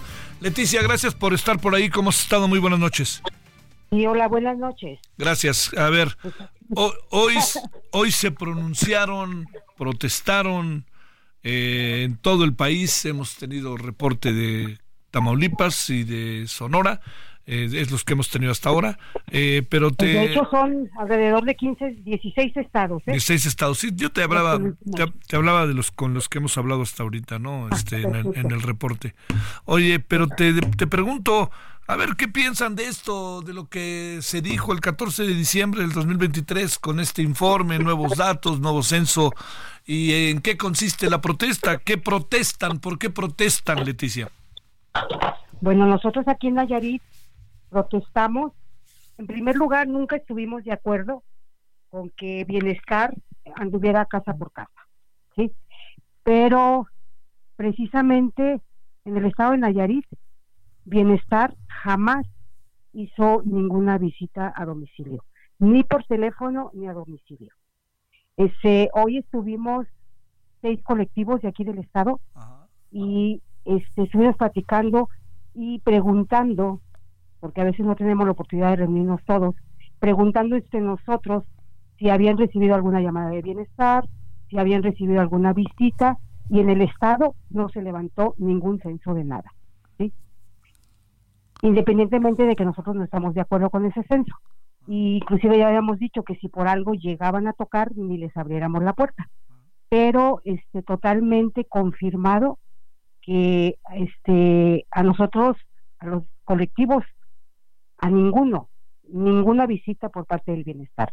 Entonces, esa fue una de las cosas que le propusimos porque esperamos después de, leer el, el, este el documento eso que este buscamos para hablar con el señor gobernador para ver cuál iba a ser su postura ante ante este informe totalmente maquillado totalmente híjole no sé qué nombre ponerle pero una barbaridad lo que está diciendo este señor no al querer este disminuir rasurar este el padrón porque cuando sale la doctora Carla, este, ella informa que hay 110.964 registros. Y entonces que nos salga este señor con que nada más hay 12.000 y fracción, pues fue un, un golpazo muy fuerte, ¿no? Entonces, quisimos ver este tema para que el gobernador nos diga cuál va a ser su postura y mencionarle que aquí en el estado de Nayarit, este, porque hubo también compañeras de Bahía de Banderas, este, y en el estado ninguna visita recibimos de bienestar. ¿Qué sabes, Leticia, de, de la, del, del censo? ¿Qué tipo de preguntas se hacen? Eh, de lo que haya sabido de otras compañeras que eventualmente hayan sido este, visitadas por los de bienestar. Mm, como en el estado no hubo nadie, de verdad, eh, confirmadísimo. Este, en el estado no hubo tal censo. Este, comentarios, porque a nivel nacional tenemos grupos y escuchamos alguna alguna compañera, este, pero a mí no me consta, te repito, porque aquí en el estado no hubo nada de eso, pues que llegaban a sus casas, preguntaban por la persona, inclusive si no la encontraban, pasaban con los vecinos y eso es muy peligroso, porque precisamente en mi colectivo este tengo a una persona que la familia del, del, del- que se llevó a su hijo vive al otro lado. Entonces, ¿cómo se ponen a hacer esto? Afortunadamente, te digo, en Nayarit no lo hicieron, pero si llegaban a las casas y le preguntan a tu vecino y resulta que mi vecino es parte de, de, mi, de mi asunto, pues es muchísimo es muy grave eso, ¿no? ¿Qué Este, tipo de preguntas hacían o no? Yo las desconozco, te soy honesta. Sí. ¿Te podría yo contactar con alguna persona que sí se lo hicieron? Este, porque lo hicieron más al, al norte. En el estado no tuvimos esa experiencia. Nadie nos, nos visitó en el estado. Y está confirmado, te repito, porque estuvimos reunidos los seis colectivos que hay aquí en el estado, este, a ver, preguntando si habían asistido a alguien de bienestar, y aquí en el estado de Nayarit no se, no se hizo ese censo. Qué cosa, O sea, ¿no? estamos Leticia? totalmente fuera Nayarit. Pero digo, qué, qué cosa, ¿no? Este, Es terrible, este señor, yo no sé, él vive en otro planeta. Es indignante cuando lo escuchamos decir que en su gobierno se acabó la impunidad. Es indignante cuando yo alguna vez lo escuché decir que los delincuentes también tienen derechos. Yo creo que desde el momento en que hacen lo que han hecho con nuestros hijos, no tienen ningún derecho. Ya no son seres humanos, la verdad. Este, el día que le toque a él, entonces sí, a ver cómo, cómo habla, ¿no? y que nos salga con este informe, pues la verdad sí fue un golpazazo. oye, este, Desaparecer de nuevo a nuestros desaparecidos. Mande. sí, este, a ver, eh, hablar con el presidente, han tratado, supongo, y, pero ha sido, para decirlo claro, pues materialmente imposible. Es imposible. O sea, en todos los estados se hizo este, este, este ejercicio. En la Ciudad de México, este, un grupo de compañeros de ahí, de otros estados, que se pudieron trasladar a la Ciudad de México, intentaron meterse a la mañanera. Por supuesto que no fue posible. Llegaron los granaderos, tengo entendido, no he visto bien los mensajes, y no les permitieron, pero sin acercarse un metro de ahí, ¿no? Entonces, él que proclama que escucha al pueblo y que no sé cuánta madre, pues les hubiera permitido entrar. Era más importante que estar diciendo todas sus mentiras.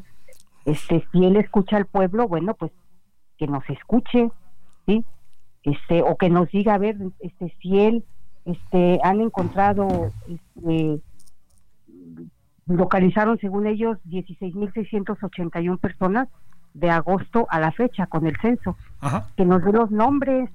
¿Dónde están esas 16.681? Él le gusta la transparencia, que no nos dé cifra, que nos dé nombres. ¿Quiénes son esos 16.000 que localizaron en su censo de agosto a la fecha? ¿Qué, qué piensas de la, bueno, ya no tan nueva, pero de la nueva encar- de la encargada de la Comisión Nacional de Búsqueda? No, no, no, o sea, este otro trancazo para las para las familias. La señora no sabe nada de de este de cuestiones de búsqueda. Ella es una administrativa y punto. Ella no sabe de cuestiones de búsqueda, no sabe de cuestiones forenses, este no sabe de nada. Todos este sabemos las familias a nivel nacional que la pusieron a modo para que se preste ¿sí? a, rasurar el padrón. O sea, eso nosotros lo sabemos, por eso la puso él, porque no tiene perfil, no conoce nada. Y a estas alturas, este, estar metiendo gente que va a aprender, o sea, no, no, no es posible. Nosotros ya no estamos para que estén contratando personas que van a llegar a las comisiones a aprender. Necesitamos gente experimentada, gente que conozca. Y esta tipa no tiene perfil ni de, no conoce ni tipos de búsqueda, no conoce nada. Y de la cuestión forense menos. Inclusive, perdón que te interrumpa, pero quiero mencionar, si ellos dicen que hay 12.377 este, este, personas a las que tienen que buscar nada más, este, yo digo, en los semefos este, se dijo que había la última vez 56 mil personas. Sí. Esas personas no las han identificado. ¿Quiénes son? Y casi estamos seguros que esa cantidad igual le van a empezar a bajar la cantidad. ¿sí? Si había 56, para mañana va a haber 50 y así se la van a llevar. Y yo creo que esos, esos cuerpos, yo creo que los van a, a desaparecer también. Sí, además tomando en cuenta que esas cifras vienen de las fiscalías locales, ¿no? Exactamente. Más lo que ustedes Entonces, aportan. Y no sé si, no sé si vieron ustedes o si viste este las cantidades que él pone, que 16 Sí, sí, sí. localizadas. Sí, sí, sí. Este, cuando se habla de, si van a ver un informe, que lo utilicen con una, con, con, con palabras, con, que no inventen clasificaciones que ni siquiera existen, ¿sí? En, en, en la ley, este, en la ley de, de desaparición. Por ejemplo, cuando ellos hablan de ubicadas, esa clasificación no existe en la ley. ¿eh? Cuando habla de sin datos suficientes, tampoco existe en la ley. O sea, inventaron además Sí. clasificaciones. Leticia, a ver si a ver si volvemos a hablar el jueves o viernes, ¿te parece? El día que gusten, Sale, pero sí, este, las familias estamos muy molestas. Sí, lo sé, lo sé, lo sé. Gracias, Leticia Pinzón Medina. Muchísimas gracias. Pausa. Hasta luego. El referente informativo regresa luego de una pausa.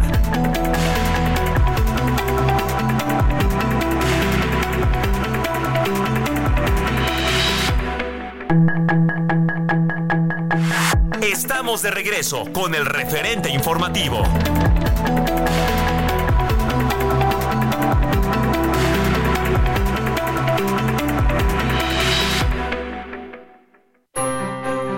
Sigue creando momentos únicos en cada trayecto con Ford Territory. Estrena la tuya a 24 meses con tasa del 9.99% y seguro sin costo. Visita a tu distribuidor Ford más cercano. Consulta términos y condiciones en Ford.mx. Vigencia del 1 de diciembre de 2023 al 2 de enero de 2024.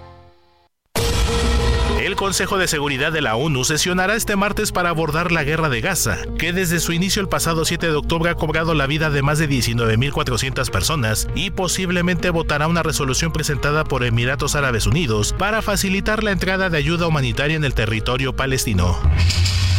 El ejército de Israel atacó este lunes un puesto de su similar de Siria en respuesta al lanzamiento de proyectiles sirios, con lo que acumula más de una veintena de acciones militares en las últimas semanas, dejando fuera de servicio en diversas ocasiones los dos principales aeropuertos del país gobernado por el dictador Bashar al-Assad. El Ministerio de Exteriores de Egipto dio a conocer que ha acogido a cerca de 9 millones de personas refugiadas y migrantes, entre ellos ciudadanos de Israel y Palestina que han huido de la guerra, y reiteró que seguirá cumpliendo con los acuerdos internacionales para luchar contra la inmigración irregular y el tráfico de personas. El Departamento de Estado de los Estados Unidos dio a conocer este lunes que más de 3.200 refugiados de al menos una decena de países de Latinoamérica han llegado a la Unión Americana bajo el programa de movilidad segura, una iniciativa del gobierno de Joe Biden para disuadir la migración por la frontera sur.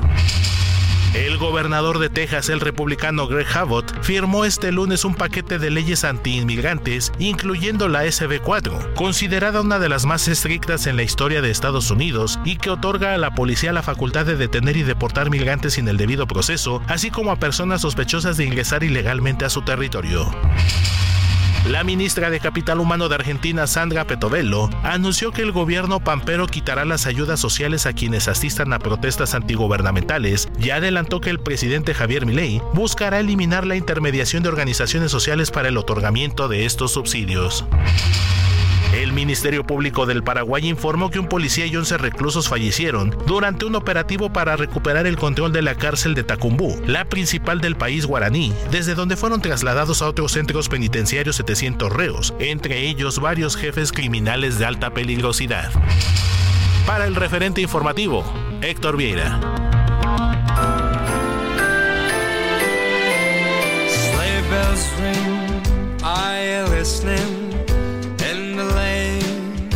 Snow is glistening. A beautiful sight, we're happy tonight, walking in a winter wonderland. Gone away is the bluebird, here to stay is a new bird. He sings a love song as we go along, walking in a winter wonderland. In the meadow, we can build a snowman. Pretend it years Parson Brown. He'll say, Are you married? We'll say, No, man. But you can do the job while you're in town. Later on, we'll conspire as we dream by the fire to face unafraid the plans that we made walking in a winter wonderland.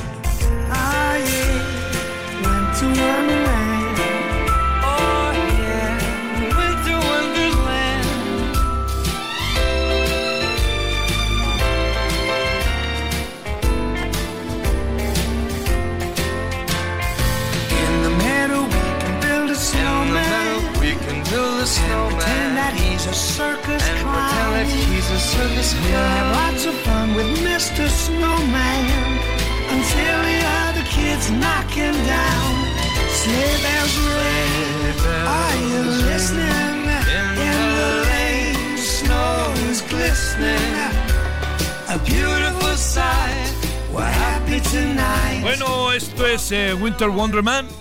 Este, Santa Claus ha llegado y estas cosas. Rod Stewart y aquí está con Michael Bubble, que eso también para lo mejor ustedes que les gustan estos de los crooners son esta es una combinación de altos vuelos, la verdad. Bueno, vámonos a las 20 con 35 en hora del centro.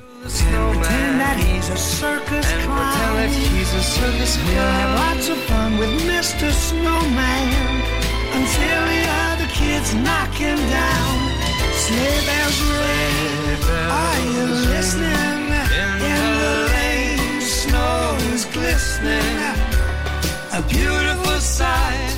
We're happy tonight. Walking in a winter wonderland.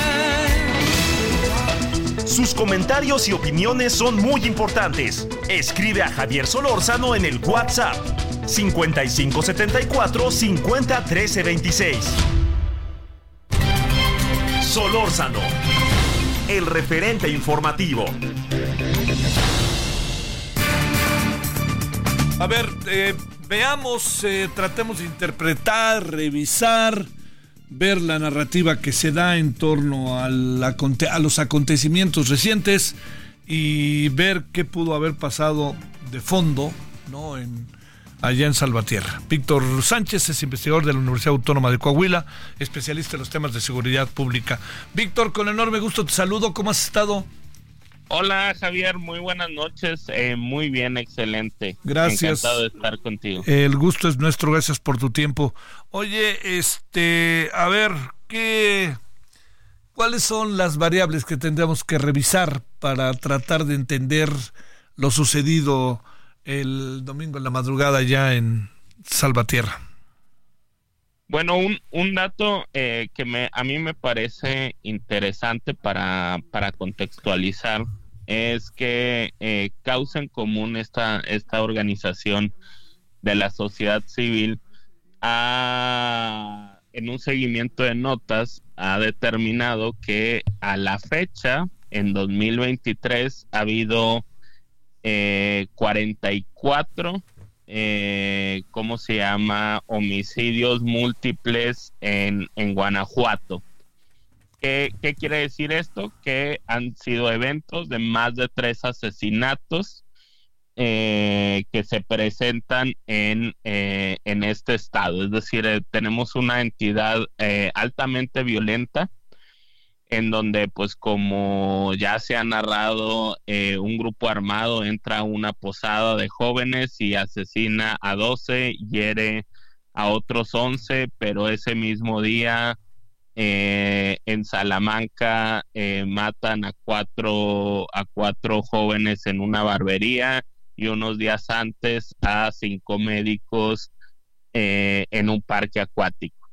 Es decir, eh, lo que estamos viendo en Guanajuato es em, un, un proceso de degradación del tejido social y de acrecentamiento acelerado de, la violencia, en donde los grupos armados se les está haciendo costumbre entrar a lugares públicos y eh, disparar contra eh, las personas, obviamente generando pues causas de eh, civiles inocentes y, de personas que nada tienen que ver con sus actividades. Y creo yo que no es, um, ¿cómo se llama?, afortunado que antes de que se den investigaciones serias en varios de estos casos, las autoridades, sobre todo las federales, eh, ya presupongan que pues todas las personas que han sido víctimas eh, tienen alguna relación con el consumo de drogas. Puede ser que alguna, alguna sí lo tenga, puede ser que alguna sí tenga alguna relación con, con el crimen organizado, pero suena poco plausible que todas ellas tengan alguna relación con el crimen organizado. eh, ¿por qué, eh, a ver, por qué Guanajuato? Digamos, eh, además siendo que tiene una condición económica altamente favorable. Yo creo que eh, en Guanajuato se ha dado una, una especie de confluencia en donde dos grupos criminales se, se están enfrentando de manera abierta, eh, los remanentes del cártel Santa Rosa de Lima y el cártel Jalisco Nueva Generación y en menor medida el cártel de Sinaloa como un, como un tercero eh, en discordia. El hecho de que ninguna de las organizaciones haya haya cedido terreno, ha incrementado los eventos eh, de violencia. Eh, digo, mm, en Guanajuato no es una zona de producción, sin duda se producirá algo de marihuana, pero no es de los estados en donde más se produce, tampoco es un estado fronterizo, o sea, que controle los puntos de entrada de droga a los Estados Unidos si bien sí es uno de los de las entidades que concentra más carreteras eh, y que puede interconectar al país, no se puede decir que sea como el epicentro de, de la lucha, pero sí lo que ha sucedido es pues una, una lucha enconada entre dos eh, organizaciones que ninguna ha eh, cedido terreno y pues que esto ha elevado los episodios de violencia. Híjole, oye, el gobierno del estado es incapaz de resolverlo, el fiscal local es muy fustigado, el presidente también ahí abona a la crítica, pero da la impresión de que estas son cosas que a las seis de la mañana tendrían que estar en el radar de la acción federal, ¿no?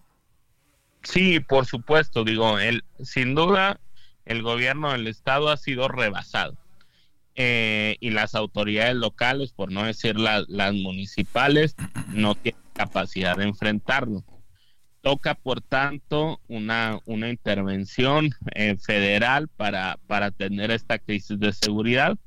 Lamentablemente creo que los factores políticos, o sea, el hecho de que el, el partido en el gobierno federal sea diferente al partido del gobierno estatal, complica las cosas y en cierta medida se, se busca eh, sacar cierto rédito político, creo yo, a mi, a mi perspectiva, y pues eso se lleva, se lleva la población de ese estado eh, de encuentro, ¿no? Sí.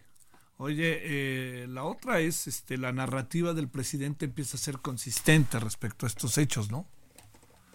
Sí, y, y creo que es lamentable, o sea, es decir, eh, tenemos en, en este país que adecuarnos a que las autoridades no anden presuponiendo cosas, eh, sino que pues se ciñan a, los hechos que, que, ya pueden comprobar.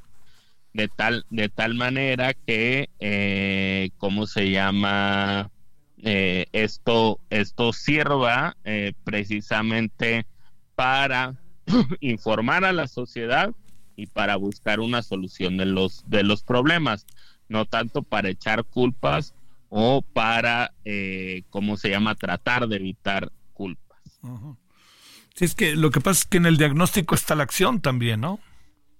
Claro, sí, por supuesto, o sea, si, si en nuestra narrativa eh, ya presumimos que pues todos los eh, las personas que han sido asesinadas estaban ligadas al consumo de drogas, pues en cierta medida nos exculpamos y, podemos desatender ese asunto. En cambio, si presuponemos que la mayoría o todos se trata de pues, civiles inocentes que fueron privados de la vida, pues el tratamiento eh, que le tenemos que dar a este problema público es otro. Oye, la otra es este, junto con, con, con ello, porque también estaba no el otro caso de Celaya, traemos un lío que va creciendo por las reacciones que se tuvieron el día de hoy, Víctor, con el tema de los desaparecidos, desapareciendo los desaparecidos, han dicho muchos colectivos. Esta parte, este, ¿de esto qué piensas? Eh? Bueno, es que el tema de los desaparecidos es quizá una de las grandes crisis humanitarias más grandes que ha tenido México. El primer punto es que no tenemos una base de datos eh, confiable. Eh, en los distintos sexenios se ha cambiado la metodología, se han cambiado los registros y el hecho de que no tengamos uno- una cifra eh, que le podamos dar un seguimiento puntual implica que puede haber juegos también con, con la cantidad de desaparecidos y eh, en muchos en muchas entidades se ha jugado con estos con estos números y eh, pues esto precisamente genera con justa razón un enojo de los de los colectivos de búsqueda de personas desaparecidas. Híjole, híjole. Este, oye, pero lo, de Salvatierra es una cosa que dices, ¿cómo es posible, no? O sea, porque además no da la impresión de que hubieran llegado a buscar a alguien, ¿no? Sino al primero que veían le disparaba, ¿no? Sí, pues de, de hecho, digo, de lo, de lo poco que sabemos de los testimonios de las personas presentes, dicen que desde el momento en el que ingresaron a, a esta hacienda, ya, ya iban con las armas largas preparadas. O sea, es decir, no es que hayan preguntado por alguien, no es que hayan buscado a alguien, simple y sencillamente eh, llegaron a disparar a lo que se moviera. Qué cosa, ¿no? Cuántos, este... No, no, es que meter otra vez el tema de la droga y de los jóvenes es un asunto de drogas, es además también, ¿no? Es este, la verdad que te lo digo, es eh, quitarse la responsabilidad del Estado. Claro, y es estigmatizar a los jóvenes, eh, poniéndoles una etiqueta y digamos, se vuelven dobles víctimas, víctimas porque fueron asesinados y víctimas porque además se les etiqueta, se mancha su memoria y no se hace justicia. Bueno, pues este, Víctor, terrible. Este, y con manifestaciones, por cierto, hoy por los desaparecidos en todo el país, ¿no? Ahí sí. claro. Sí, pues sí, no era para menos, ¿no? Bueno, ¿ya están de vacaciones en la universidad, Víctor? No, hasta, hasta el día miércoles nos faltan dos días de trabajo. Está bien. Y ha bajado la temperatura, supongo, ¿no? Eh, un poco sí. Eh, todavía no llega a ser tan tan frío, pero ya, ya se siente algo de frío. Te mando un gran saludo, Víctor Sánchez, investigador de la Universidad Autónoma de Coahuila, especialista en seguridad pública. Gracias, Víctor. Un gran abrazo, Javier. Buenas noches. Para ti, buenas noches. Gracias. Solórzano, el referente informativo. Los deportes con Edgar Valero, porque el deporte en serio es cosa de expertos. Vámonos con Edgar Valero. ¿Qué hay de nuevo en el deporte, mi querido Edgar? ¿Cómo te va? Muy buenas noches. A ver, ahí, A ver. Ya, ahí te escuchamos. Adelante, Edgar. Perfecto. Mi querido Javier, ¿cómo estás? Buenas noches. Eh, te mando un abrazo, amigos del auditorio. Bueno, pues eh, ya lo sabe todo México, ¿no? Eh, como, como dijera la Sonora Santanera, ya lo sabe todo el mundo, que ya hay campeón del fútbol mexicano. Eh, pero quizá, Javier, eh, hay una serie de, de desencuentros eh, de la opinión pública, de nosotros, los periodistas, unos criticando eh, al árbitro, otros defendiendo lo indefendible. La realidad es que la América fue mejor. la- los errores que cometen los jugadores de Tigres no son culpa de- del equipo de la América.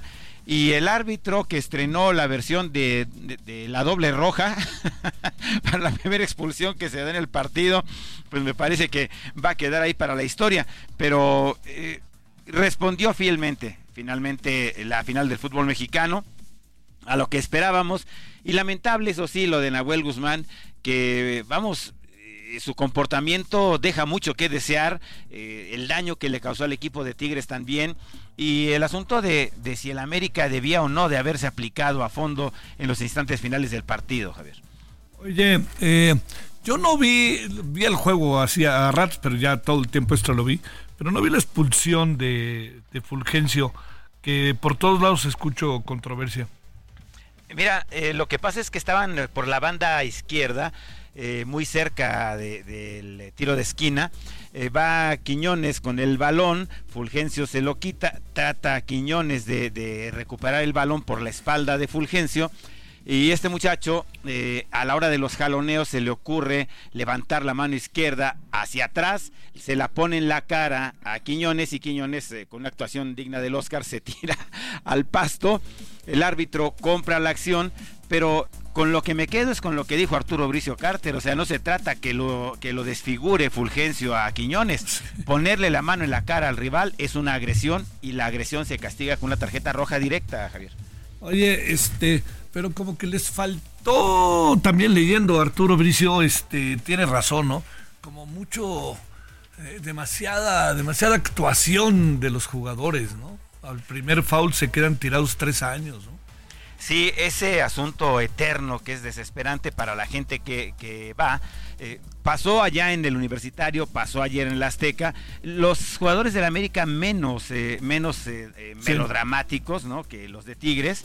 Eh, pasó un poquito también lo que habíamos comentado, Javier Laines y Córdoba, les ganó la juventud, se desconcentraron, terminaron por ser eh, pues arrollados por los jugadores del equipo del América, que se volvieron a ver así, como lo habíamos venido platicando, como un equipo eh, por encima de las individualidades que, que tenía extraordinarias el equipo de Tigres, y Guiñac, que no andaba fino, que no estaba a tope, también eh, fue un factor muy importante.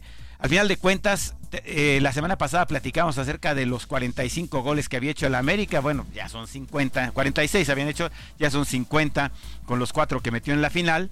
Eh, pero lo más importante, Javier, que de esos 50 goles, 32 eh, eh, servicios vinieron de los propios 11 anotadores que sumaron los 50 goles del equipo del América. O sea, es un equipo hecho y derecho.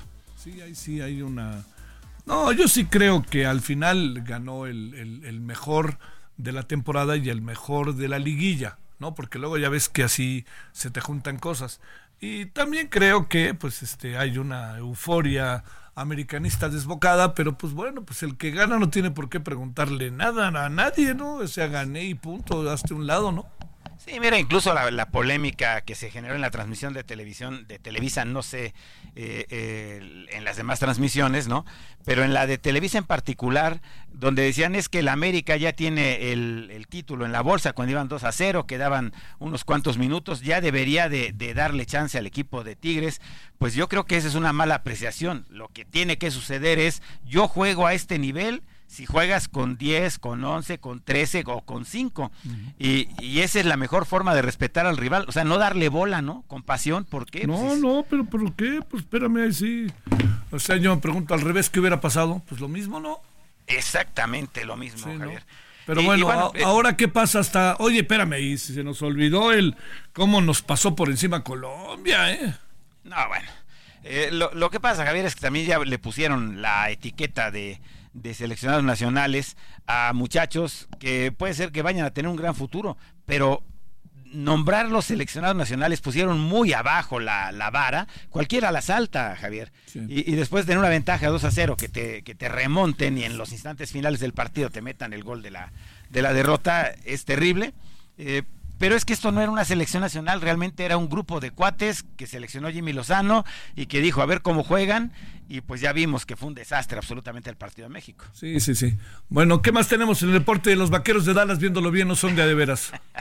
Pues ayer les dieron un baño de realidad los Bills de Búfalo que estaban desesperados también por recuperar el camino.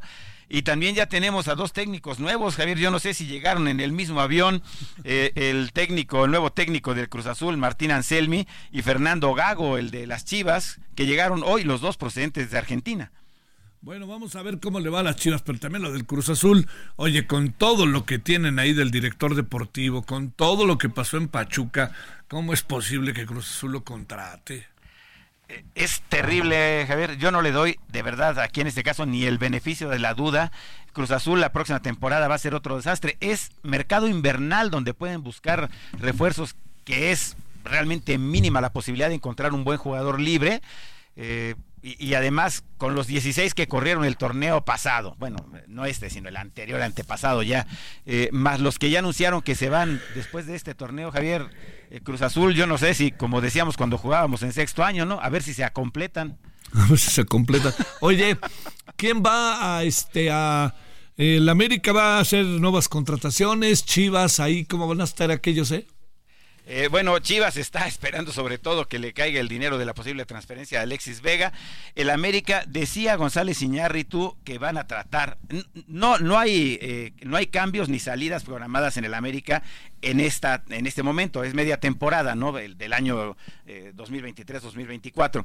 Pero decía González Iñárritu que ellos esperan él y Santiago Baños mantener el, la mayor parte del plantel porque sí, se ve que tienen el potencial, como lo habíamos platicado, para ser un equipo de época. Sí, sí, tiene buena edad el equipo.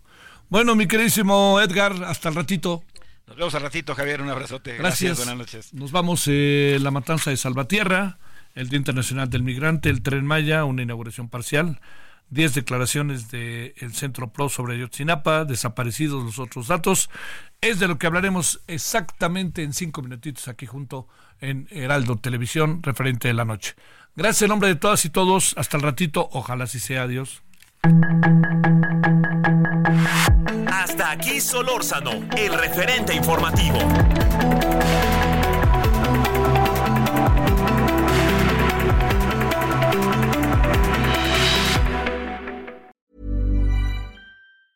Tired of ads barging into your favorite news podcasts? Good news. Ad-free listening is available on Amazon Music for all the music plus top podcasts included with your Prime membership. Stay up to date on everything newsworthy by downloading the Amazon Music app for free or go to amazon.com slash news ad free. That's amazon.com slash news ad free to catch up on the latest episodes without the ads.